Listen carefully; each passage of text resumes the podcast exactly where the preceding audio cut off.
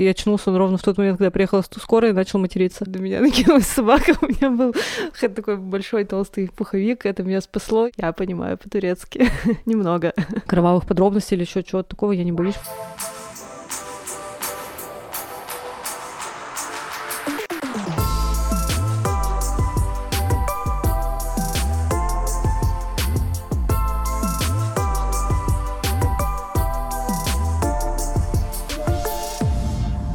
Ира, привет. Привет. Ты известна своей любовью к Турции. И ты там была уже сколько раз? Много. Ну, ну раз 15, наверное, не знаю. Когда ты первый раз там побывала? Сколько тебе лет было? 20. И каждый год ты едешь по разу, да? Или по несколько по даже? И ты при этом знаешь турецкий язык? Бер Türkçe biraz biliyorum. Это что значит? Я понимаю по-турецки. Немного. Расскажи, зачем ты его учила? Я несколько лет назад, несколько 10 лет назад. Все время кажется, что все было недавно. Собиралась ехать туда работать гидом. Вот, учила язык, проходила собеседование, но меня не пустила мама. Ну, собеседование на русском. Собеседование на русском и на турецком. О, и ты на турецком прошла собеседование? Да. Ого. И ты бы что делала там? Это гиды, которые встречают в автобусе? Да, да, это на самом деле очень вот эта вот простая, э, незамысловатая работа. Э, гиды, которые едут с туристами рассказывают им, какая национальная валюта, сколько градусов за окном и где поменять деньги. Я бы не сказал, что это самая простая ну, работа. Ну, нет, не простая. Потому что да, все опаздывают всегда, дурацкие вопросы задают по 300 раз. Да. Почему она тебе так полюбилась? Какой главный кайф для тебя там? Сложно сказать прям, какой главный кайф. Возможно, я немного где была, и поэтому мне кажется, что в Турции хорошо, но в целом для меня вот такое сочетание плюс-минус европейской страны, хорошего климата, дешевых там, не знаю, и качественных продуктов доступных, э, кажется каким-то на момент идеальным для того, чтобы поехать туда жить. Какие у тебя там любимые места? Ну, что из последнего тебе запомнилось? Ну, из последнего понятно, что запомнилась поездка на Олимпос, на гору Тахталы. Так, посмотреть. Но в целом не то, чтобы я каждый день хотела куда-то ездить. Просто нравится там жить. Нравится гулять, ходить по улицам вдоль моря. Как тебе Стамбул? Стамбул хорошо. Стамбул хорошо. Моречка там такого, конечно, нет, как на побережье. В общем, Стамбул хорошо, наверное, для гулять все время. А для того, чтобы приехать туда, например, и просто жить и работать, в какой-то момент может быть э, не так прикольно, потому что у меня еще дочка есть. И, наверное, для нее возможностей и каких-то удобств жить у моря и там в какой-то плюс-минус, э, не знаю, более туристической, более там, такой зоне, наверное, лучше, чем э, в Стамбуле, где э, интересна его какая-то история, где еще она не доросла до того, что ей может там быть интересно. Я знаю, что у многих наших коллег до сих пор, ну как у многих, у некоторых, до сих пор есть два опасения по поводу Турции, что там, во-первых, ну и про Турцию конкретно, что там все тебе на каждом углу кричат, э, чтобы ты купил ковер или э, футболку, а второе, что там мужчины свистят в э, женщинам вслед, и вот это все. Не, на самом деле прямо в таких туристических супер местах, районах, по первому опасению оно может оправдаться в целом. То есть если ты приезжаешь в Стамбул и живешь в его суперисторической части, около, не знаю, там, голубой мечети, то, скорее всего, да, или, или идешь на этот большой этот рынок открытый, то да, скорее всего, тебя будут немножко зазывать что-нибудь купить. Если ты просто там живешь, э, в какой-нибудь многоэтажке или в каком-нибудь комплексе жилом и гуляешь и что-то такое. Не знаю, мне кажется, нет, э, не, не страшно. Ну и, а уж э, женщин там вообще никто, мне кажется, давно уже никуда не зазывает, и уже все попривыкли. Расскажи какую-нибудь самую безумную историю про твою поездку в Турцию. На самом деле ничего безумного с тех э, времен, как у меня родилась дочь, и я начала ездить с дочерью, со мной там не происходило, потому что самое безумное это то, что мы обычно ложимся в 8 вечера, встаем в 6 утра. И все удивляются нашему ужасному режиму. Вот. А до, того, до этого времени я ездила в основном с подругами, ну и там, в общем, каждый день был довольно безумным. Бывали у нас случаи, когда мы за всю поездку ни разу, например, не ходили не то что на завтрак, а еще и на обед, потому что спали всегда в это время примерно. Ничего такого, что хотелось бы прямо рассказать. Ну, а вас недавно какой-то мужик спас от а, затопления. да, да, это я про это забыла, на самом деле. в прошлом году мы ездили с коллегой и с двумя детьми, и пошли на сам, в Аланию, пошли на самый известный там пляж, единственный песчаный пляж с красивым привозным песком, называется пляж Клеопатры. Пошли купаться, были какие-то такие довольно большие волны, но посмотрели, что люди там что-то ныряют, купаются, и решили тоже пойти, и в какой-то момент, типа через три секунды поняли, что обратно мы, наверное, самостоятельно не выйдем, еще пытались удержать детей, чтобы они от нас отдельно там никуда не улетели. Вот, в итоге я с дочкой сама вышла, а Надюху спасал какой-то дяденька, и это был второй наш день э, поездки, в общем. Ты выучила турецкий сама с нуля? Да. Как тебе это удалось? Я его учила еще в, в те времена, когда, например, э, люди знали, что такое компакт-диски. В общем, я бы... Еще был учебник Давыдова, я помню, на кассетах. Вот. И у меня был самоучитель бумажный, и был самоучитель вот записанный на таких дисках, где можно было тренировать произношение как раз и все такое. То есть грамматику я учила по бумажному учебнику, а произношение по дискам. До сих пор не знаю, насколько у меня правильное и нормальное произношение, но в целом турки в Турции меня понимают. И очень всегда радуются, когда говоришь им хоть что по-турецки, хоть пиво попросишь. Как бы. а, сколько, а сколько у тебя ушло времени на то, чтобы выучить? Я учила около года, наверное. Ну, меня прям зацепило в какой-то момент, хотелось, и, видимо, было много свободного времени. Я тогда не работала, у меня был перерыв. Я решила, что я не хочу больше работать в офисе, уйдя из «Комсомольской правды». Это Сейчас отдельная история, да. И выучилась на мастера по маникюру. И целый год сидела дома, принимала людей на ноготочки, как это говорят. Короче, времени у меня было много свободного, я учила турецкий. У меня была мечта поэтому... Ну, ты училась специально, чтобы поехать да, работать гидом? Да. У тебя все еще есть эта мечта поехать работать гидом? Нет. поехать, э, да, жить, э, работать гидом, наверное, нет, но, может быть, в какой-то момент я, конечно, и захочу, потому что иногда себе представляю и работу гидом или работу в отеле, где все вообще другое, где у тебя там нет никаких супер обязательств, дедлайнов, и ты не отвечаешь там за кучу денег. Иногда про такое думаю, но, наверное, конечно, не в ближайшие 10 лет точно, а там уже никто не возьмет. И когда ты не устроилась гидом, куда ты пошла работать? Это самое смешное в этой истории. Я не устроилась гидом, и мне подвернулась работа в первом нефте геофизике, помощником генерального директора. В общем, там я проработала кучу лет, года 4 или 5, наверное. Пермская геофизика занимается чем? Она занимается поиском э, месторождений нефти, не только в Пермском крае, а в принципе по России. Это один из таких больших подрядчиков Лукойла. Они разрабатывают месторождения. Но ты при этом ведь ничего... Ничего не разрабатывала, нефть не видела. Как ты устроилась, почему выбрала это? Я работает подруга, э, она как раз умная и геофизик, вот, и сказала мне, что у них два руководителя, генеральный директор и главный инженер ищут себе помощника. С предыдущим не помню, что случилось. Я там все очень просто, да, я сходила один раз на собеседование, со мной генеральный директор даже не разговаривал, только главный инженер посмотрел минут 10 на меня и сказал, приходи в понедельник работать. Я пришла, и все, и застряла там 4 года. В чем заключалась твоя работа? Я прям сейчас как резюме. Ну, на самом деле, я сидела в приемной, э, отвечала на всякие звонки, собирала всякие документы для подписи а то, что было интересно, рассказывать нельзя. Не, ну однажды на тебя напали собаки. А, я хотела про АБЭП сказать, но собаки так собаки.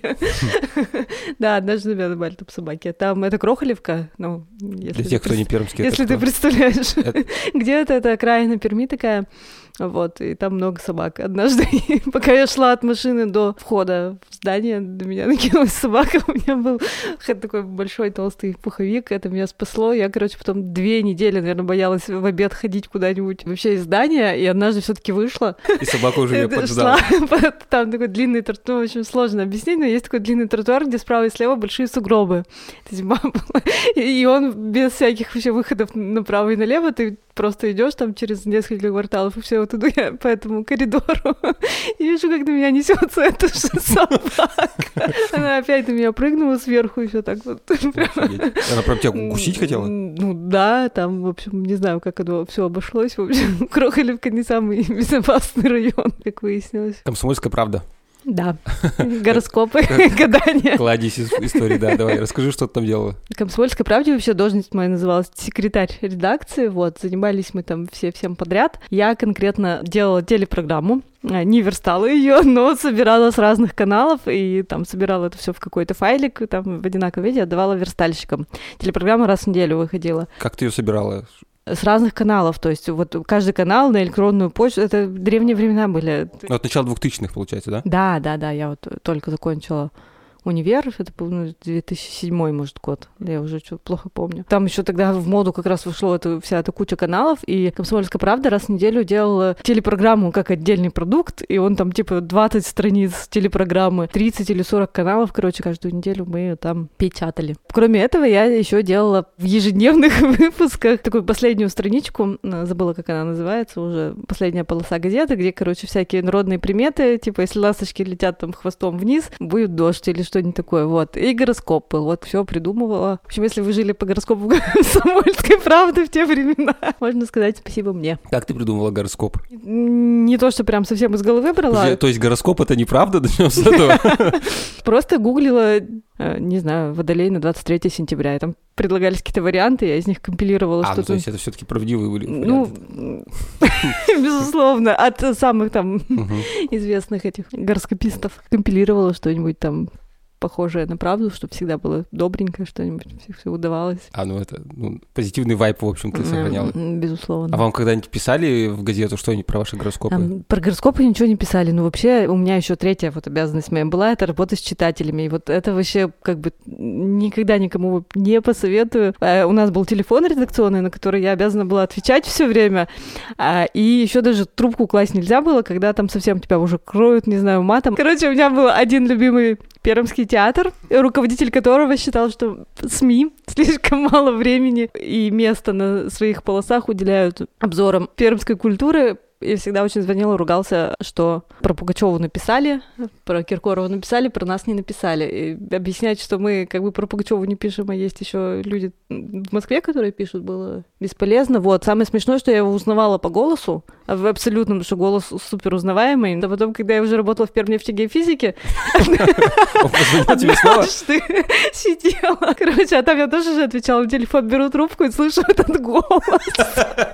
Я прямо узнала просто с первых трех нот. В общем, он хотел договариваться о каком-то финансировании или спонсорстве, о чем-то таком-то. В общем, у меня прям флешбэк случился в тот момент. А он тебя не узнал? Да, он-то как бы вряд ли обращал внимание на мой голос. Ты еще как-то рассказывала, у вас был конкурс на розыгрыш билетов куда-то. А, да, это же моя любимая история, я про нее забыла. Однажды нам дали два билета на концерт Дома 2 который, кстати, закрылся. Ты знаешь об этом? Да, знаю, вчера прочитала. Да. Дали два билета на концерт Дома-2 в цирк. Там еще первый самый золотой состав. Оля Бузова, еще там этот Настя Дашко, еще какие-то люди, Степан. И мы, короче, устроили розыгрыш среди читателей, но Пермь не подвела, и ни, ни участников, желающих выиграть билеты не было. Поэтому я пришла сама. А там еще помимо концерта еще можно было попасть на пресс-конференцию. И, в общем, я была на концерте Дома-2 и на пресс-конференции со своей подружкой. И как тебе... А, они, в смысле, все поют, что ли? Или что? Э, да, все, все пели тогда. Ты еще на каких-то странных концертах была? Вообще в жизни? В Перми, да. Я была что на Петре Мамонове. Вот. Ой, меня позвал однокурсник, я еще в универе училась. Я даже не знала, кто такой Петр Мамонов. В общем, концерт, где он был один. И два часа что-то говорил просто на сцене. Да, это называется... был шоколадный Пушкин, нет? Или какой-то вот, там? Не спрашивай меня, пожалуйста. Я не знаю. В общем, это был, да, странный опыт. Я вспомнил про комсомольскую правду, о чем мы не поговорили. Серия твоих фотографий Ира и клещи, Ира и маньяк, и Ира и милиционер. Да, были такие. На самом деле, часто на пермских полосах использовали фотографии друг друга, не знаю даже почему, потому что то ли денег на модели не было, то ли еще какие-то причины. В общем, когда нужно было проиллюстрировать какую-то статью, то наши редакционные фотографы фотографировали кого-то из сотрудников. Поэтому у меня есть фотография про обработку от клещей. Э, я, стою под деревом, э, на меня что-то там намазывают. Мастерски изображаешь, что тебя укусил клещ? Нет, мастерски изображаю изображаю, что меня как раз от, от клещей обрабатывают. Есть фотография Иры и маньяк. И стою я, ты видел ее? Да. А передо мной чувак с этим, с ножом. Вот, э, какого-то статью про маньяка иллюстрировали, а я улыбаюсь так. Ну, ты же не знаешь, что он маньяк. Да, да. Потом э, серия, где фотографии с полицейскими, это отдельно, короче, лето, не, не лето, весна была, наверное, да, весна, я в куртке. Не было вообще никаких тем писать, и такие, давайте напишем про самого высокого полицейского в Перми. Ну, как бы, почему нет? вот, пригласили, короче, как-то запросили информацию у МВД. Они сказали, что вот самый высокий полицейский в ДПС работает, вот он к вам приедет. В общем, он приехал, а я была тогда там единственная на машине, и решили мной проиллюстрировать, а при том я еще мелкая была ростом, вот, проиллюстрировать как бы на то, сколько полицейский высок на самом ну, деле. Там, да, такая и существенная стою, разница. Стою я по пояс товарищу. Вот, и эта фотография зачем-то вышла прямо на первой полосе «Комсомольской правды» первой. И, короче, я взяла несколько экземпляров, потому что у меня папа коллекционировал фотографии мои из газеты, потому что, кажется, в газете напечатали «Ребенок знаменит», как бы все. Вот, и еду я с несколькими экземплярами этой газеты и э, выезжаю на встречку. Э, выезжаю на встречку, обгоняю какой-то трактор, и меня, короче, останавливают ДПС. И говорят, все, как бы, ну, лишение прав. Я начинаю реветь, реветь. Я, у меня всегда, у меня, кстати, если ты хочешь что-нибудь спросить меня, спроси э, еще, спроси о том, как я с ДПС общаюсь. У меня каждая история просто бриллиант, я считаю. В общем, я реву у них в машине до того момента, пока они не начинают мне говорить, забери, пожалуйста, все свои документы и выйди. Ничего мы тебя не лежим, только уйди отсюда, пожалуйста. Вот. В общем, я им подарила по этой газете, и расстались мы друзьями. Ты при этом очень ведь давно водишь. 13 или 14 лет. Я года два или три меняла, мне кажется, права уже потому что у них истек срок годности, а я давно вожу. У тебя еще есть смешная история про то, как ты въехала в джип какого-то а. большого начальника и уехала, не узнав об этом. Это вот в банке я работала, а рядом с банком Лукойл.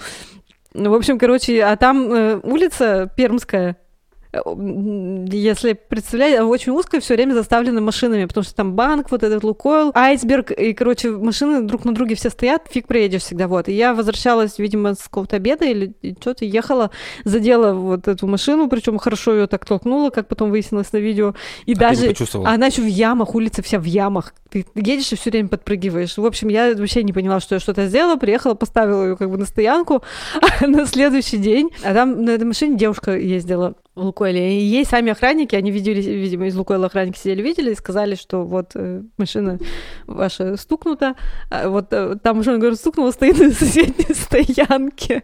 И они меня, короче, попинали по колесам, я выхожу, там мужчина с девушкой, типа такие, ты нас стукнула, я такая, в смысле стукнула?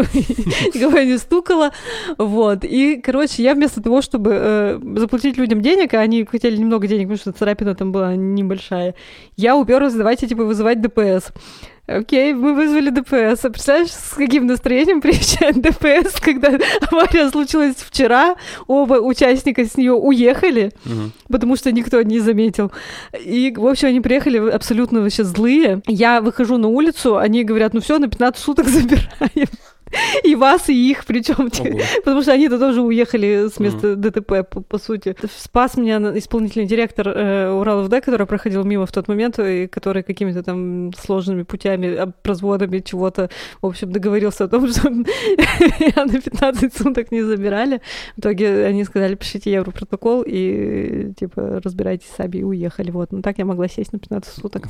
И это была бы еще одна история, которая, слава богу, не случилась не поговорили с тобой про еще один опыт твоей работы стоматологом. Ну, не стоматологом, а... Ну, уж не стоматологом. Ну, ладно, ладно, не стоматологом. Ассистентом стоматолога всего лишь. Как тебя туда занесло? Да, я еще тогда училась в универе и искала работу. У меня была подруга. Подруга тоже совершенно безумно в разных все время сферах себя пробует. Короче, она устроилась в службу занятости, получать пособие какое-то. Она тогда в тот год не поступила, по-моему, и устроилась в службу занятости, чтобы получать пособие.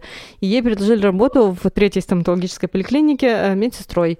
Она туда пришла, говорит, а там, прикинь, говорит, вообще медсестер не хватает, не хочешь тоже? Ну, тогда вот. можно было без медицинского Да, я не знаю, сейчас можно или нет. На тот момент можно было. То есть я сначала работала просто вот в стоматологии, в бесплатной вот этой, которая на Плеханово находится, замешивала пломбы, носила там инструменты, их э, жарила в этих шкафах специальных инструменты и все такое вот. А потом в какой-то момент там освободилась должность именно ассистента в одном из отделений уже платных э, в этой же третьей стоматполиклинике клинике, потому что девушка ушла в декрет. И вот два года я проработала прямо ассистентом, то есть сидя над э, человеком, там, светя этой лампой, что там еще всякие эти манипуляции, слюноотсосы эти все, да. А записывала карты, писала, безумно. Сейчас вообще ничего не вспомню, мне кажется. Не, ну ты эти- знаешь, какие зубы, какую цифру имеют, Ну, как ну, это? да, нет, ну вот, слушай, это не, не все знания, которые у меня были. Сейчас уже сложно все равно вспомнить, но когда я, на самом деле лежу в кресле у стоматолога, слышу периодически знакомые названия какие-нибудь. Сегодня, например, слышала про штопфер и гладилку. Что это такое? Это такой инструмент, который с одной стороны с шариком, а с другой стороны с такой плоской штукой. Это когда И- пломб- и им пломбу да-да. утрамбовывают и выравнивают, вот. Иногда, в общем, какие-то... примеры- Зато с тех пор я вообще не боюсь лечить зубы. Это вот, наверное, самый большой плюс от э, моего того опыта. Я там года два, кстати, проработала, если не больше тоже. А не боишься это почему? А потому что там вообще кайф был, когда э, э, у врача есть свободное время, ты ложишься полечить зубы, чтобы не работать. Вот. И, и с тех пор я как-то, не знаю, у меня ассоциируется это с каким-то отдыхом. То есть я прихожу к врачу, ложусь в кресло и вообще расслабляюсь. Э, На нас еще часто там студенты э, учились что-нибудь делать. Студенты же часто стоматологи приходят, там по 2-3 человека все время кто-нибудь работает в таких вот стоматологиях больших. Вот, и тоже к ним садились. Ну, у меня теперь один зуб вот напрочь испорченный, который раза три, мне кажется, все на нем тренировались, потом мне его переделывал уже доктор, с которым я работала, и все равно он такой э, уже все там. Однажды помню историю, как один студент э, очень э, упорно сверлил зуб пластиковый, ну, в смысле, Пломбу, в смысле? не мне, да, ну, коронку какую-то, да, не мне, там, женщине, в общем, какой-то. Не ждал, явно. Вот, э, да, это, наверное. Ну, На самом деле, такие всякие разные опыт работы, они, мне кажется, больше всего дают уверенности тебе, что всему можно научиться. Даже, не знаю, совершенно, э, казалось бы, каким-то крейзи вещам, как писание гороскопов или замешиванием плом. Короче, даже если ты, например, в описании вакансии видишь, что ты чего-то не знаешь, то ты не думаешь о том, что ты никогда об этом не узнаешь и никогда не сможешь на такую позицию какую-то прийти, а просто думаешь, что, наверное, все равно можно научиться. Кроме стоматолога, маникюриста, маникюрщика, ца. Ну, в общем, вот этого Это человека. вс- да. Еще Мастер по маникюру. Мастер по маникюру, да, вот точно. э, офис-менеджера, секретаря, помощника. Еще есть какие-то у тебя? Я еще профессии? вожатой работала несколько лет. Но это не профессия, это, наверное, многие, мне кажется, да, работали, когда Ага, учились я тоже летом. Это такой тоже отдельный мирок и отдельные задачи, и- но тоже весело и прикольно. Но это не работа, скорее, мне кажется, это такой отдых с, ответственн- с ответственностью. А ты закончила? Я там, кстати, один раз работала астрономом А, в да, лагере. ну, Я а ты знала что-нибудь про астрономию? Э, Нет, ничего не знала. Вела кружок по астрономии. Мы что-то поздно пришли с подружкой устраиваться. И одно место только было уже вожатого на тот момент. И еще несколько кружков были свободные. Вот. И я то лето работала, да, ну, вела кружок астрономии. Детям про гороскопы рассказывала. Да, нормально. Вот. Ты закончила какой университет? По нему ну, историко-политологический факультет. То есть ты учитель У, истории? м- у меня в дипломе написано историк, запятая, преподаватель истории. Я э, могу преподавать, да, историю кому-нибудь когда-нибудь, если я сама вспомню. Тебе нравилась история или почему ты туда пошла? Нет, я, короче, сначала собиралась на ИНЯС поступать, как все э, продвинутые дети, вот, но училась в обычной школе и ходила на курсы в политех, даже не на ИНЯС, там был, короче, факультет по связям с общественностью, это тогда вообще была типа супер-пупер такая новиночка, это в 2000, в 2000 году. Вот, я походила туда на курсы и поняла, что я не смогу конкурировать э, с детьми, которые из седьмой школы идут с хорошим уже с очень английским, там, из 77-й. Получается, что у меня в багаже оказался английский, история и русский язык, которым я дополнительно занималась. Но, в общем, я уже смотрела, куда бы я еще могла пойти. И как раз ИСТФАК ровно с такими же экзаменами принимал. Поэтому туда. И я была готова идти куда угодно, где не надо математику сдавать. Печальнее всего, что на ИСФАКе на третьем курсе появился предмет, который назывался «Математические методы в истории» или как-то так. И, в общем, математика меня догнала. Как ты попала в мира? Я э, работала в банке, в хорошем очень коллективе. Тут уже, правда, очень клевый банк. Урал ФД. Я работала в приемной у руководителей, у топ-менеджеров. Вообще идеально там все было. Идеальные руководители, идеальная команда хорошая очень. Но очень скучно было. Вот смешно сейчас говорить, что мне было скучно и не хватало работы, потому что хочется дать, себе леща немножко той как бы четырехлетней давности. Вот, но было скучно, и я понимала, что с позиции помощника руководителя уходить-то вообще расти вообще некуда. Ну, то есть ты на ней будешь сидеть, пока как бы на пенсию не уйдешь, скорее всего. Вот. Я стала потихоньку присматриваться. Почему-то мне казалось, что в IT все как бы лучше надо искать IT, и я присматриваться начала потихоньку к пермским IT-компаниям и смотреть, когда появятся какие-нибудь вакансии не инженерные, да, куда я могу со своим отсутствующим опытом работы пойти, вот. И здесь как раз смотрю офис-менеджер, вообще как бы идеально. Вот, отправила э, резюме, и мне позвонила, и тогда на тот момент единственный в компании рекрутер Влада, и вторым вопросом спросила меня, как у меня с английским. Я честно сказала, что у меня при интермедиат я опять же занималась э, э, в тот момент, что-то его активно учила э, в Британии, сама тоже немножко английский, не знаю зачем, было какое-то чувство, что, возможно, когда-нибудь пригодится. Но сказала, что при интермедиат, она сказала, ой, нет, нам надо английский-английский, чтобы там как бы свободно, все дела, давай, до свидания. Привет, я... Влада. Привет, Влада. Я за рулем еще ехала, разговаривала, жила я тогда далеко, за городом, ехать долго. Думаю, так обидно что-то, надо подумать, как бы, наверняка я кого-нибудь знаю, кто может э, знать Андрея Хусида. Короче, пока ехала, вспомнила, кто может знать. В Перми почти все знают Андрея Да, да, в Перми, в Перми почти все знают Андрея Хусида, поэтому, в общем, я пока ехала, вспомнила одного знакомого, попросила его позвонить Андрею Звучит как бред сейчас. Но в тот момент как бы работало. Вот, чтобы он позвонил Андрею и просто сказал, чтобы они просто позвали меня на собеседование, ну, не подойду, не подойду. Ну, я была уверена, что всех приду и убежу. В итоге он написал не Андрею, а, по-моему, Ане Бояркиной. Аня пошла к Владе, короче, там что-то, что-то. В общем, мне позвонил Андрей сам. Сказал, давай, вот сейчас ты сделаешь маленькое тестовое по английскому, напишешь письмо кому-то там какое-то, вот, и приходи на собеседование. Я написала это письмо, и 30 декабря пошла в 9 вечера к ним на собеседование, прихожу, а у них корпоратив. Сразу, сразу, сразу удивилась, короче, такая, я из банка, как бы в банке, типа, белые рубашки, черные юбки, прихожу, здесь эти кирпичные, это digital порт, э, сидят люди, пьют пиво немножко, в общем, короче, такая, окей.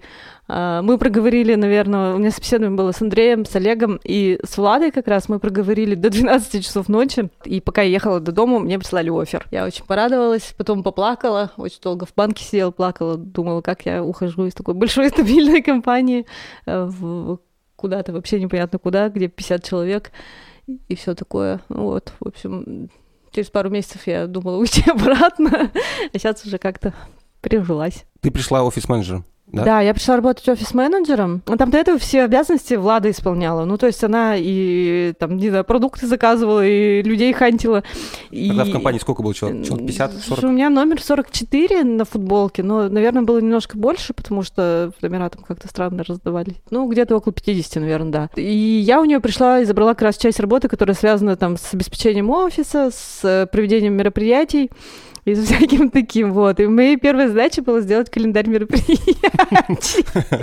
Причем я с Андреем особо тогда еще не общалась, э, как бы это просто, типа, первая неделя какая-то, и мне Влада говорит, ты знаешь, нам надо сделать календарь мероприятий на год.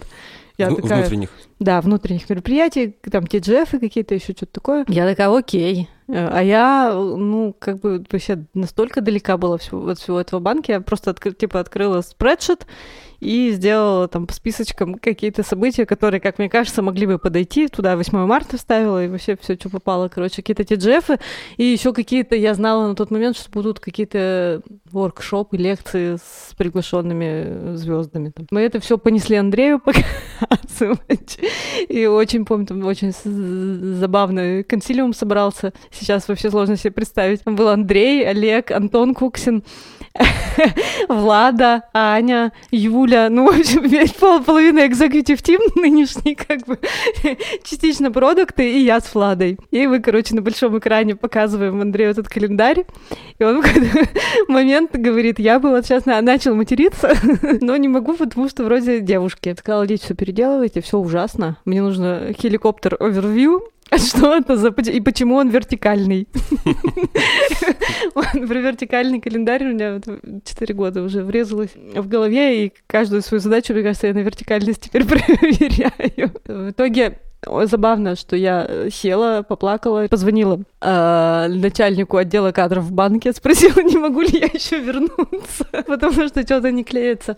Вот. Э, что самое забавное, она сказала, могу. Привет, Свете Агрельцевой. Да, привет, Свете.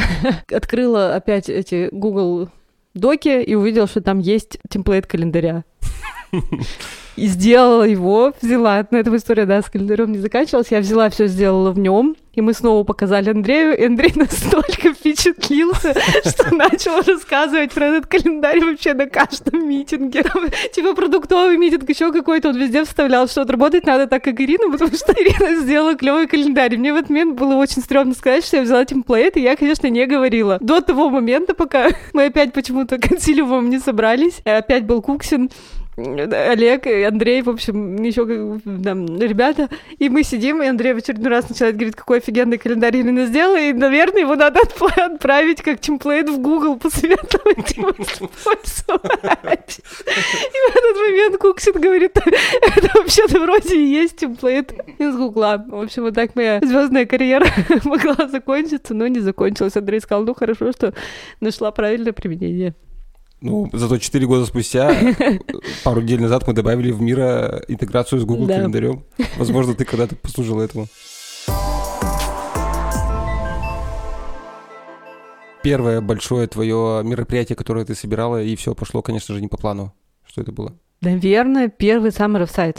До этого еще были как раз те воркшопы, про которые я говорила, которые шли весь апрель, каждую неделю. У нас, типа, суббота и воскресенье были заняты воркшопами. К третьему я уже сдулась и опять позвонила Свете Огорельцевой, потому что я понимала, что я работаю уже почти месяц без выходных, и как бы никакого выхода нет. Э, вот. Но там все нормально по плану шло. К нам приезжал Ярослав Шиваев, приезжал Широли, еще кто-то. Такие прям крутые люди.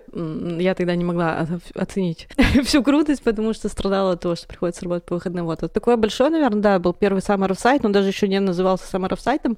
Его решили сделать. У нас тогда было четыре, по-моему, американских сотрудника на тот момент. Том и три еще э, Sales Out, которые... В Амстердаме же еще были. В Амстердаме тогда не а, было не никого было. еще. Не-не-не, там даже еще Стивен только после второго сайта присоединился. И Андрей решил, что надо день рождения компании отмечать все вместе, давайте, типа, ребят из Америки привезем в Пермь, чтобы они с нами отмечали, вот. Тогда это называлось, по-моему, Birthday. Вот, я приходила в, в, в ию, и, в общем, я первый раз в жизни делала визы для американцев в России. Вот это все, короче, билеты какие-то покупать, все так сложно. Здесь что-то бронировать, пельменную там, все дела. Ребят прилетали на неделю, мы с ними еще возили их на базу спорт. Могла ли ты тогда подумать, что эти четыре визы ничего по сравнению да, с 40, а на, которые ты потом На следующий год, да, мы делали уже там 40 или 60, я не помню. И там вот уже было много косяков всяких. То есть первый сайт, он был страшный, и типа все было в первый раз, но поскольку народ был немного, он как-то бескосячно прошел. Мы возили всех на ракетную базу, например. А, да, нет, Стивен, кстати, был, да. Он Развлечение был, для американцев. Да, мы их возили на ракетную... Но это закрытое, ну, в смысле, это... Э, звездный, да, да, на... Просто тем, кто не знает, это не действующая ракетная база, это бывшая ракетная база. Тем не менее, экскурсии проводят там как бы генералы. Русский колорит. И было очень колоритно, да. Э, Еще куда-то мы там с ними ну, да, и американцы очень впечатлялись. Они, что, они очень впечатлились. Что, кажется, в России есть ракетные базы. Генералы показывают это американцам. А генералы, наверное, впечатлялись, что американцы пришли посмотреть. А генералы впечатлялись так, что иногда просили мы не переводить полностью все переводчика, все, что генералы говорят, потому что все-таки там еще советская. Короче, да, он прошел клево, и так, косяки начались уже, мне кажется, со второго сайта, когда уже куча народу, и вот там все эти истории про то, как кто-то не получил визу, а потом по всей Европе скитался и искал место, где бы получить и все такое. Или человек долетел до Нью-Йорка, а дальше не мог вылететь, потому что перепутали даты, визы. И, в общем, всякие такие истории уже было тяжело. И вот, наверное, да, самый сложный офсайт был прошлогодний, потому что нас все еще было мало, кто занимался непосредственно организацией. Мы там, не знаю, в пятером, мне кажется, делали все. А людей было уже очень много. Вот этого года офсайт э, я вообще не сильно заметила. Ну, потому что он онлайн был. Ну, он был онлайн, да, и им занимались уже человек 15. Не было такого впечатления, что это твое мероприятие. А вот до прошлого года это было ощущение, что ты его вот как бы полностью делаешь, что ты оунер какой-то вот всего, что пройдет гладко или не гладко. Хохловка и пельменная, расскажи эти ключевые слова веселья. А, Хохловка, да. Ну, начнем с того, что... Да, считает, да. что каждый год неплохо было бы всех, кто к нам присоединяется, свозить в Хохловку. Вот. Что такое Хохловка? Хохловка — это музей, она под открытым небом, музей, куда свозят э, деревянные дома со всего э, мира, э, какие-то ну, не, не, не с мира, да. С, с, России, с Урала, да. мне кажется. Не-не-не. Нет, с, с, России. со всей России, ну, да. Я музей не знаю, деревянного зодчества типа мира. Кижей, только да. поменьше. Вот. И каждый год мы старались туда отвести ребят э, один год. Самый-самый первый год, вот когда их было четверо, я, к сожалению, до Хохловки не доехала, сойдя с дистанции где-то на молодежке. Мы ехали с турбазы спорта, это было последним пунктом. На следующий день там уже или даже вечером ребята улетали. Я поняла, что я до Хохловки не доеду, но они говорят, хорошо провели время. Водили хоровод вокруг дерева, очень удивлялись безумным традициям. Вот. А на следующий год мы уже всех тоже решили вести в Хохловку, и, как ты помнишь, в это время там был фестиваль Камва. вот это было просто трэш. Мы э, договорились с организатором фестиваля, и нам выделили там какую-то отдельную палатку, поставили такую шатер, да, набросали туда каких-то мешков, кресел, чтобы мы могли там проводить время, мы туда завезли еду, воду, и продумали какую-то программу для ребят, э, типа можно было какие-то мастер-классы сходить, все такое, но не продумали, что ребята все без телефонов, потому что мы тогда про симки вообще не думали, что их кому-то надо давать или покупать, вот. А на камве еще, типа, тысяча человек или, я не знаю, две тысячи или сколько там. Поэтому к моменту, когда надо было из Хохловки уезжать, я просто кругами по ней носилась, выискивая наших. А, еще смешно было, что автобусов было у нас несколько, и непонятно было, кто уехал, кто еще не уехал. В общем, после этого, я помню, сидела в автобусе, Андрей был в другом автобусе, я ему писала смс что больше никогда мы никого Хохловку не повезем, потому что все вот. Не, ну надо сказать большое спасибо организаторам. Они все-таки. Организаторы. Они, мне кажется, прокляли нас. Они прокляли нас, да, но в Рас... целом как бы э, организовали, кажется, максимум из того, что мы могли, потому что, как ты помнишь, мы, например, еще туалеты собирались туда вот, я хотел, да, расскажи. За полмиллиона рублей какие-то там. Мы подумали, что у нас э, наши американские коллеги, а там причем были такие как бы часть коллег э, серьезные топ-менеджеры, которые пришли из каких-то больших крупных компаний. В общем, они не то, что там в Хохловке, они в России-то никогда не бывали, а тут Хохловка и сразу хоба, и э, пластиковый биотуалет. Вот, подумали, надо, наверное, что-то придумать.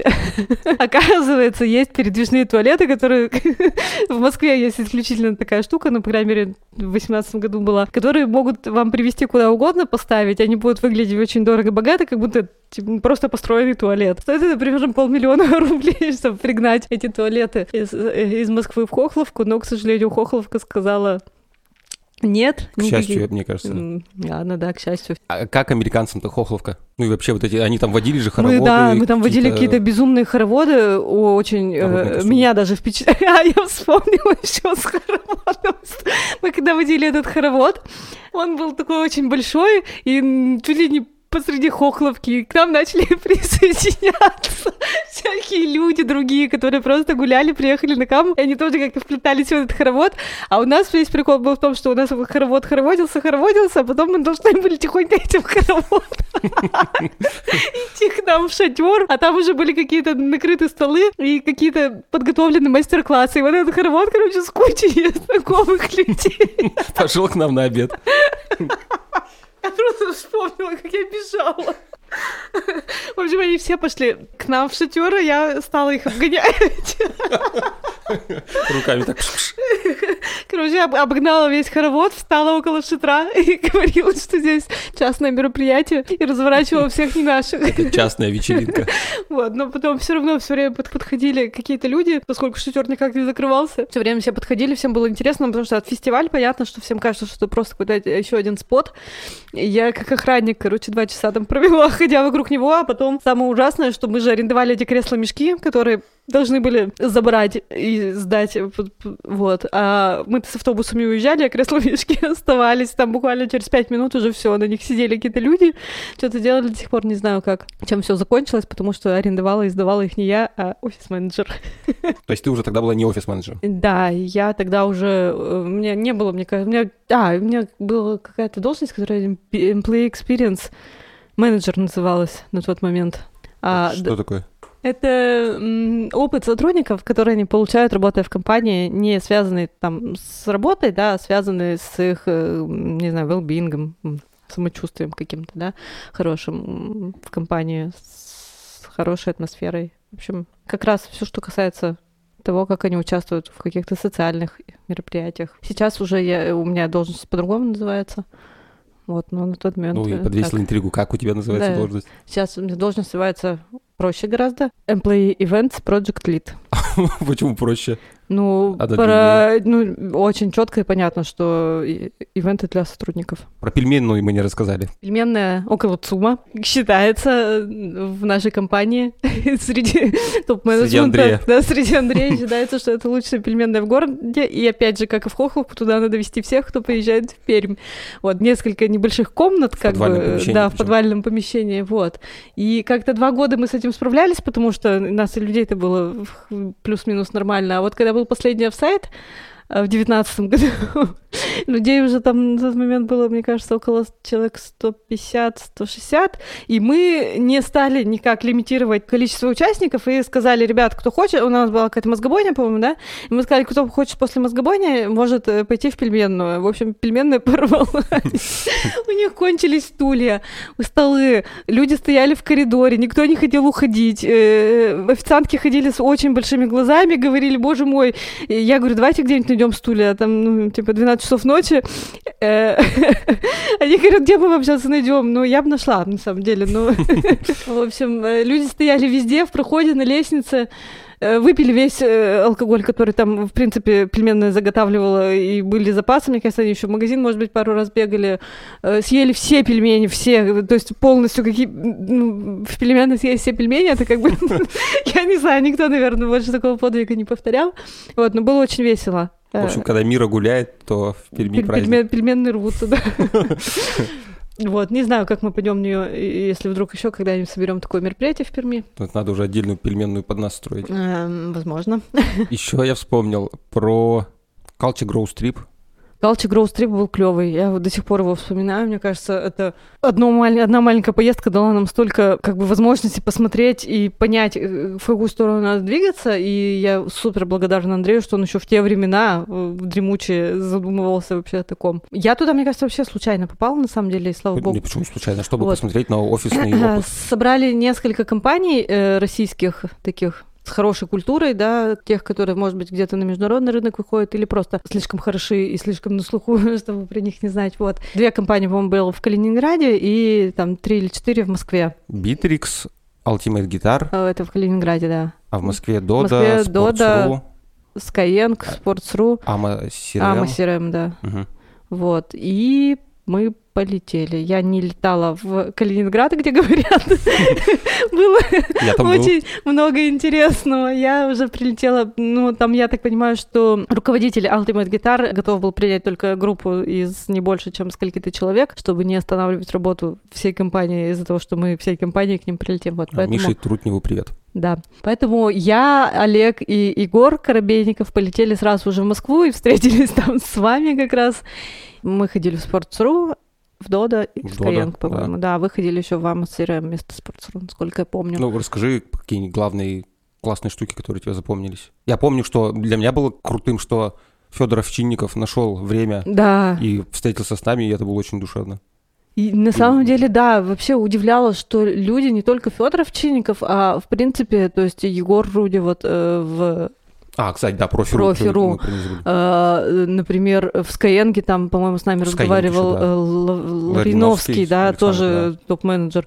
И что все они нашли время поговорить с ребятами, которые прилетели из Перми, которые тогда были совсем не так известны, как У сейчас. У нас вообще никто не знал, по сути. Э, и, и они реально вложили там каждый по часу-два своего времени, чтобы просто рассказать о том, как они работают, как у них культура. В общем, мне кажется, такой супер бесценный опыт был. Я на тот момент еще совсем немного работала, с полгода года, мне кажется. То есть у меня была какая-то задача, которую мне озвучили о том, чтобы смотреть, как, в принципе, офисы выглядят, как вот, э, ну, какие-то внешние штуки. Я старалась на этом фокусироваться, но мне кажется, даже не это главное, а то, что, в принципе, можно почувствовать, что есть вот такие компании, которым не пофиг, э, как сотрудники себя чувствуют, которым не пофиг, как э, все это выглядит, которые готовы вкладывать какие-то дополнительные средства в удобство, в комфорт, в well-being сотрудников, не только в то, чтобы люди приходили, работали и уходили, которые готовы вкладывать деньги в то, чтобы людям было комфортно, и люди хотели оставаться там работать, вот. И для меня это было прямо на тот момент супер открытием. Я про этот Culture Grow Strip до сих пор вспоминаю, периодически думаю, что неплохо было бы в какой-то момент повторить и сделать что-нибудь подобное, когда все вот эти вот истории с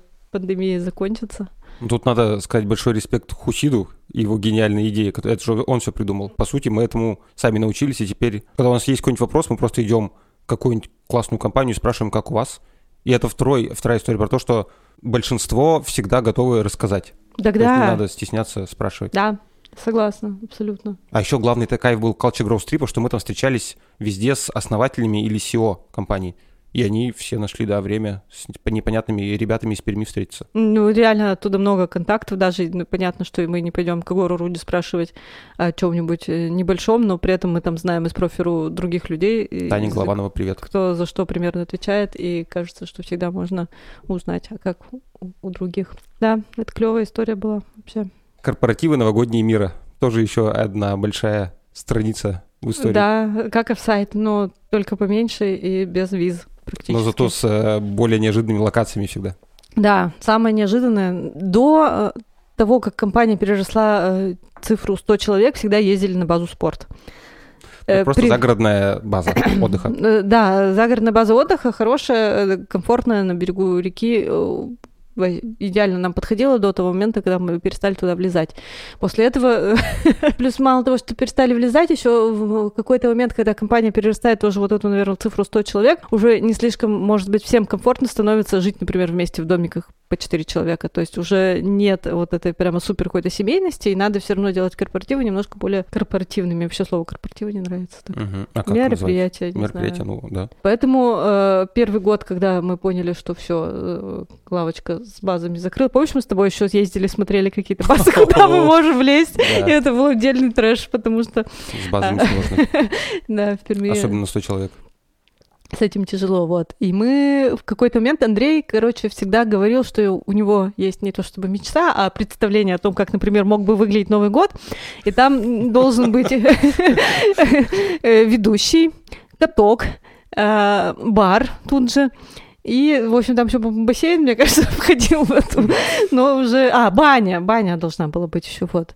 Ну, в общем, в тот момент, когда мы начали думать про Новый год 2018 года, что ли, я не помню, подумали, а почему бы не каток? И решили сделать мероприятие новогоднее в Орленке. Орленка, на самом деле, была такая опция, прямо как потом выяснилось, э, на сайте написано, что можно провести у них какие-то мероприятия. У них есть очень большой зал на втором этаже хореографический с выходом на лед прямо. И, в общем, они такие мероприятия проводят, и мы... Орленок — это ледовый дворец спорта, где занимаются фигуристы. Мы его арендовали перед самым Новым годом. И и до сих пор вспоминаем это. Вспоминаем мероприятие. У нас э, мы сделали примерно час, взяли побыть на самом катке. А, у нас была там какая-то безумная совершенно эстафета на льду, где никому ничего не было слышно, никто не понимал, что надо делать. Но, в общем, все веселились, катались, и оттуда эпические совершенно фотографии остались. Вот. А потом ребята еще поиграли в хоккей. И очень хорошо помню, как э, тогда еще Гриша был в Перми. И стоял Гриша, наблюдал за тем, как Андрей играет в хоккей. И что-то прокомментировал это как-то типа э, следит, что следит за акциями или, короче. Ну, в общем, Гриша очень переживал, да, за то, что с Андреем может на, на хоккее что-нибудь случиться. Потому что все-таки вид спорта травмоопасный. И, а после этого у нас был бенефис, мне кажется, вы первый раз выступали, да, э, Мира Бенд, РТ Бенд вы тогда еще назывались, наверное. Наверное, я даже не помню. Вот, Real в этом time, хореографическом зале мы первый раз в жизни взяли прямо все это, колонки какие-то музыкальные, вот это все, и был настоящий концерт, и мне кажется, тоже его до сих пор, у меня есть в Инстаграме пара моментов записанных, там с песней «Привет, Андрей», еще какой-то. Я просто столько эмоций у людей не помню вообще больше никогда, э, как вот на этом концерте. Было просто, мне кажется, совершенно бомбически, потом еще пару раз концерты Не, повторяли. Ну, там и тогда был и первый раз выступали наши диджеи, Макс, Олег. А, да, да, да. У нас в этом плане очень, мне кажется, круто в компании, что люди не стесняются делать то, что они умеют делать, и компания тоже этим пользуется. Такой был клевый Новый год. В прошлом году все немножко, мне кажется, было Ну, чуть менее уже- угарно, но да, не чуть менее угарно, но мы там уже интересно. попробовали пойти в сторону какого-то прямо корпоративного реально мероприятия.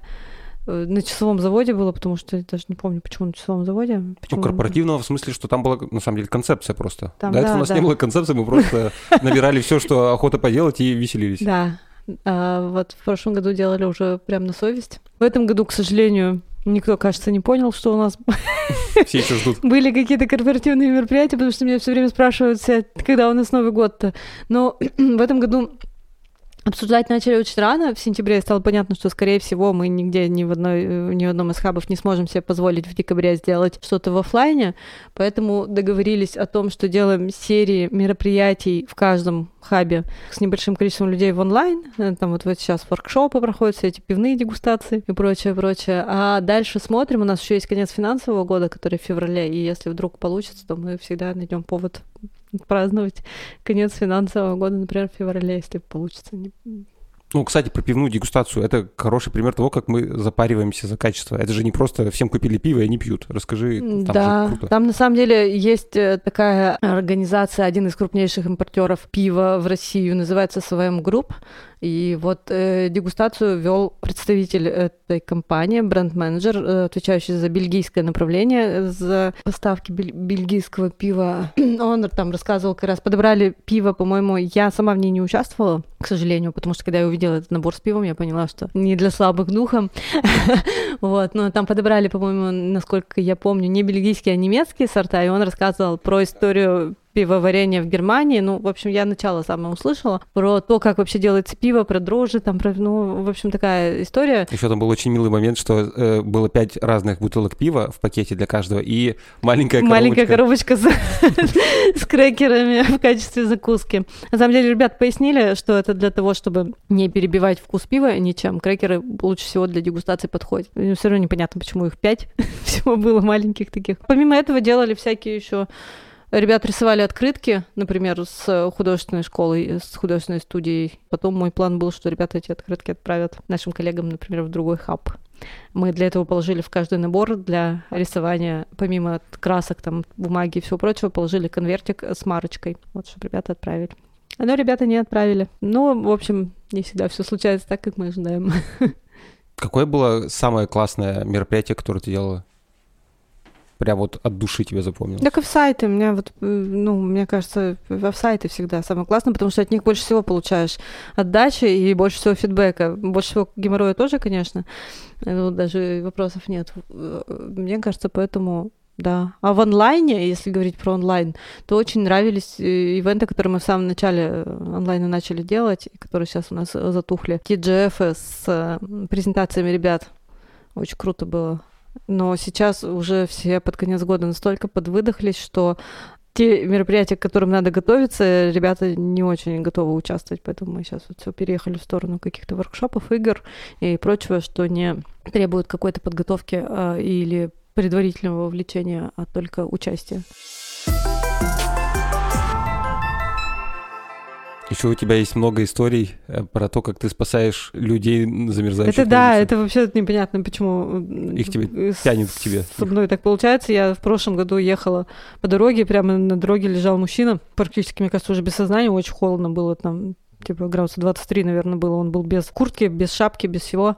Вот, и все его так тихонько объезжали. Я в итоге остановилась, э, утянула его каким-то образом на обочину ру- руками, посадила к себе в машину. Вот, а у него Никогда так не он... делайте. А? Никогда так не делайте, надо сказать после Это этого. да. Так надо никогда не делать, но я сделала, тем не менее. Не понимала, что с ним делать, потому что вообще непонятно было. Он был пьян еще, ко всему прочему. И у него в кармане лежал э, визитка какой-то службы, которая, знаешь, развешивают у нас периодически объявления, что там можно, типа, лечение от алкоголизма, что-то. И он туда шел видимо, пешком или что, я не знаю. В общем, он попросил им позвонить. Я им позвонила, они говорят, ну, мы что, мы не приедем за ним, если хочешь, вези к нам сама его на какую-то улицу Таборскую. Я поняла, что я боюсь его вести, потому что, ну, человек может умереть, например, в машине, и тогда я себе там таких неприятностей сейчас беру. Вызвала в итоге скорую, пыталась его пристроить в... На, это было около э, заправки, пыталась его на заправку пристроить, понятно, там его никто не ждал и не взял. Вот. В итоге еще одна машина около остановилась э, с мужчиной, с каким-то, который мне помог его куда-то там посадить хотя бы на землю. Мы на него надели, у меня в машине лежали варежки. Шарф такой большой, мама мне подарила такой толстый большой шарф. В общем, на него все это надели, дождались скорую и уехали. Не знаю, надеюсь, что с ним все-таки все хорошо. Такие люди мне попадаются периодически, да. Э, однажды мы с дочкой пошли в детский мир и не дошли до него, потому что тоже на дороге спал мужчина. Зимой тоже, опять же, в общем, ждали тоже скорую, и очнулся он ровно в тот момент, когда приехала скорая и начал материться. Уйдите от меня и все такое. До этого практически не дышал, и мы даже его не повернуть, ничего не могли сделать. Тебя есть дочка? У меня есть дочка. Ей 8 лет. Ей 8 лет, ее зовут Марина. Э, ты помнишь себя в 8 лет? Не, не очень хорошо помню, но я была вообще э, абсолютно беспроблемным ребенком 8 лет и в 7, и в 5, и, в общем, до какого-то подросткового возраста я была тихая, любила читать, хорошо училась самостоятельно, ну, то есть я отличницей была, меня никто никогда не контролировал. Марина совсем не такая. А какая? Марина очень смешная. Марина очень веселая, красивая еще. Понятно, сладкий ребенок. Очень сладкий ребенок. Вот. Марина, у нее нет э, ощущения, что она всем что-то должна. Ну, она живет э, в удовольствии. она любит э, играть на компьютере или на телефоне, она делает это, например, ее вообще не парит. Она не любит делать уроки, домашние задания, поэтому делает их только со скандалом и не делает их только потому, что ей кажется, что она должна это делать. А ты любила делать домашние Нет, задания? я как раз про то, что я, может быть, и не любила, но у меня было ощущение, что я должна это делать, это мой долг. У Марины такого ощущения нет, и слава богу. Вот. Я, на самом деле, с собой в душе все время борюсь, потому что для меня каждая ее четверка это как ножом по сердцу, потому что кажется, что, ну, блин, это же второй класс, там же можно как-то, ну, на пятерке-то постараться учиться. И вот эти все октябрь, ноябрь, которые она пишет вся в контрольных, и я очень очень большим усилием воли стараюсь ей не давать понять, что она должна учиться на одни пятерки, потому что она не должна это делать. Не знаю, короче, как тут соблюсти баланс, чтобы ребенок и вроде бы не вообще расслабился в конец и перестал хоть что-либо делать, но при этом не давить на нее и не создавать у нее какое-то вот это с детства ощущение того, что надо быть идеальным во всем. У вас дома настоящий зоопарк? У нас зоопарк. И там у каждого к сожалению. животного своя история. Кто у вас живет дома? У нас живут дома две черепахи, э, которые должны были быть маленькими, но уже каждая с мужскую ладонь. Кошка и еж. Давай сначала про черепах. И черепах привез мой папа. И он не думал, что они большие. Папа ездил в Солилецк и решил привезти оттуда внучке подарок. Э, ему продали на рынке двух очень маленьких черепашек, буквально там чуть больше 5 рублевой монеты. Продали э, в такой переносочке красивой. Все, папа вернулся с этой переносочкой из Солилецка. И теперь черепахи большие. Я уже два раза меняла им, покупала аквариумы новые, потому что они все время из них вырастают. И черепахи живут 90 лет, что самое ужасное. Поэтому жить нам, нам с ними еще долго, вот. А это, это мальчик и девочка? Или... Если у них очень непонятно, кто а это. Зовут их как? Тиша и Тоша, по-моему. Ну, это не точно тоже. Потому что Марина периодически меняет показания.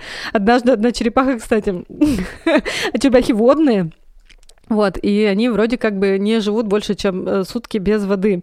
Но однажды Марина играла с черепахами в тазу, когда они еще были поменьше и приятнее. Сейчас они кусаются так, что их вообще лучше не трогать. В общем, она их, короче, высадила в таз, играла с ними, и одна сбежала. Мы, короче, думали, ну, на третий день поисков черепаху мы как бы не нашли. Думаем, ну, наверное, она где-то уже тихонько кони двинула, потому что, ну, они же не живут больше суток без воды. Через две недели черепаха появилась в коридоре подросшая. Закаленная. Вся вообще в пылище какое-то грязище, нитки какие-то на ней висели. Черепаха Конан. Мы посадили в аквариум, и она все хорошо с ней живет до сих пор. Это уже давно было. Ёж. Ёж, моя боль. Ежа однажды, это, ну, надо, это не лесной еж, это африканский карликовый еж. Однажды у нас одна из коллег в слэке э, в внутреннем чате сотрудников, э, написала, что у нее знакомые отдают ежа, потому что у детей аллергия или что-то там, короче, случилось, они его отдают ежа, если его никто не возьмет, они сдадут его обратно в зоомагазин. В этот момент, конечно же, стало понятно, что мне очень нужен еж. Во-первых, на халяву, а он 5 тысяч вообще-то стоит. А во-вторых, ежа жалко, а там еще была такая фотография очень жалобная, если ты помнишь. Еж стоит и передними лапками держится за стекло около окна и смотрит на улицу. В общем, короче, я поняла, что ежа надо брать. Мы даже день купили клетку, там всякие причиндалы для него, отдали нам этого ежа еще с таким шаром прозрачным, в котором он должен был, по моим представлениям, бегать по квартире, как бы и не потеряться. На второй день выяснилось, что еж абсолютно бесполезное животное, которое днем спит, а ночью шарахается по своей клетке, падает это всюду. Очень много звуков. Это просто я вообще не представляю, как такое маленькое животное может настолько быть громким, поэтому на второй же день еж отъехал на кухню жить. Что он много какает? Еж очень много какает. Еж какает каждый раз, когда ты его пытаешься задеть хотя бы. Поэтому его никто не трогает теперь практически. Вот, а однажды недавно недавно еж э, заболел. Мы случайно заметили, что у него опухла морда, глазки не открываются. Я его сносила к врачу, сказали, что ему нельзя есть все время этот кошачий корм, которым мы его кормим, э, что и порекомендовали давать живых тараканов. Я не вняла рекомендациям. Вот, и ежа две недели кормила антибиотиками. Это очень сложно. Накормить ежа антибиотиками это практически, я не знаю, задача для супергероя, потому что еж э, сворачивается в клубок и вот так подпрыгивает все время, чтобы его не это. В общем, короче, ежа вылечили. Теперь у него нормальные глаза и не выпадают иголки. Как его зовут? Его зовут Йося Бонбон. Это имя, которое ему дали заводчики. Мы его не меняли. Еще езжа в промежутке между заводчиками и нами, вот как раз той семьи, которую мы забрали, звали Шарлоттой. То есть это ежиха? Да, это ежиха. Ага. А, по-моему, ты ведь взяла ежа, потому что наша коллега да, Катя. у нас есть коллега, коллега Катя, была коллега Катя, у которой тоже был ежик, которая все время говорила, боже мой, как прекрасно иметь ежа, и фоткалась с ним в Инстаграме. И как бы это тоже, да, к, к, плюс к халяве к ежа жалко еще было, да, что у, у Кати есть еж, и это прекрасно. Вот. Катя через полгода, по-моему, после того, как я взяла ежа, своего ежа продала. Вот, но я так не буду делать, потому что ежи, кстати, как бы они не были бесполезны, они, к сожалению, очень плохо приспосабливаются к новым условиям. И, короче, передавать ежа все время из рук в руки не самая хорошая история, поэтому пусть уж живет. Еще у нас есть кошка-муха. Она очень тихая и спокойная. И всегда подстриженная аккуратненько. Большая реклама кошки-мухи. Вот и все.